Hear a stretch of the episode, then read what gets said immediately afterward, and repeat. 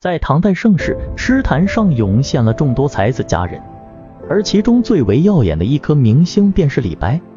他是一个豪放不羁的浪漫主义诗人，被誉为诗仙。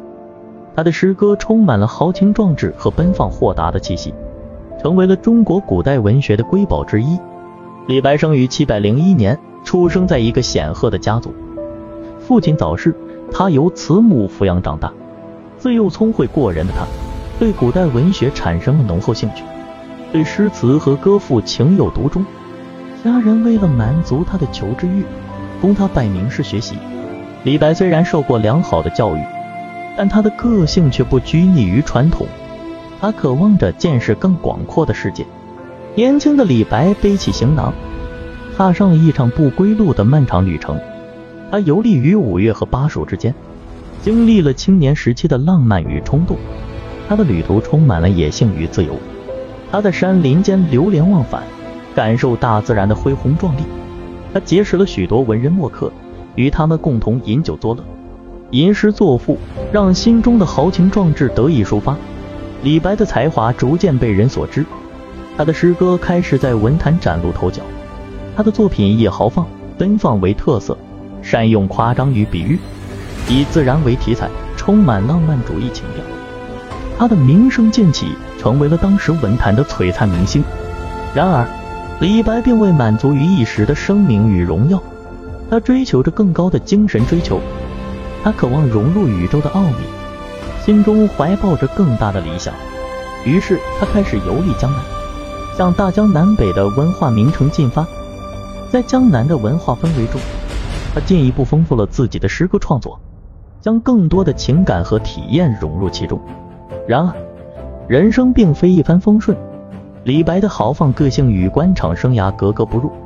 他并不喜欢权谋和勾心斗角，曾经因一些政治事件而被贬谪，数次受到挫折与困境的考验。但这些挫折并未让李白心灰意冷，相反，他坚定了自己追求自由和豁达的态度。李白放弃了官职，选择了自由的生活。他辞官后，开始了漫游各地的放浪生涯，成为一名自由的诗人。在流亡南方的时期，李白逗留在岳州（今湖南岳阳），这里是他与另一位著名诗人高适相遇的地方。高适是唐代著名的文学家，他与李白同样是诗坛上的璀璨明星。高适有“诗鬼”的称号，其诗歌风格清新婉约，受到当时文坛的赞誉。两位才子的相遇并非巧合，在越州的苏园关，他们相识于酒宴之中。李白自诩为诗仙，高适亦不甘示弱，对此有所回应。酒酣耳热之间，两人便一起吟诗作对，交流文学心得。他们之间的默契与情谊越来越深，从此结为之交。李白与高适的交往是文学历史上的一段佳话。两位才子互相鼓励，相互启迪。彼此的作品也常常以对方为主题，他们在文学创作上互相借鉴，共同进步。李白的诗歌更加豪放奔放，而高适的作品也因此愈发婉约清新。他们一起游山玩水，吟诗作对，度过了许多快乐而充实的时光。在诗酒之间，两位才子培养了深厚的友谊，成为了诗坛上互相倾慕的知己。然而，随着岁月流逝，流亡生涯使李白屡受贬谪，他多次被贬官流亡。晚年的他在南方漂泊，颠沛流离。虽然遭遇了许多艰辛和困苦，但他仍然坚持着自己的理想和创作。他不断的游历各地，寻找灵感，创作出许多脍炙人口的佳作。在晚年的岁月里，李白更加孤独，高适亦因时光的变迁而渐行渐远。两位才子的交往逐渐稀少。虽然两人在彼此的心中始终有着特殊的位置，但命运的风雨让他们的交往逐渐淡漠。在南方流亡的时期，李白逗留在越州，他曾经在苏园关的灵感下，创作了《将进酒》这首脍炙人口的诗歌。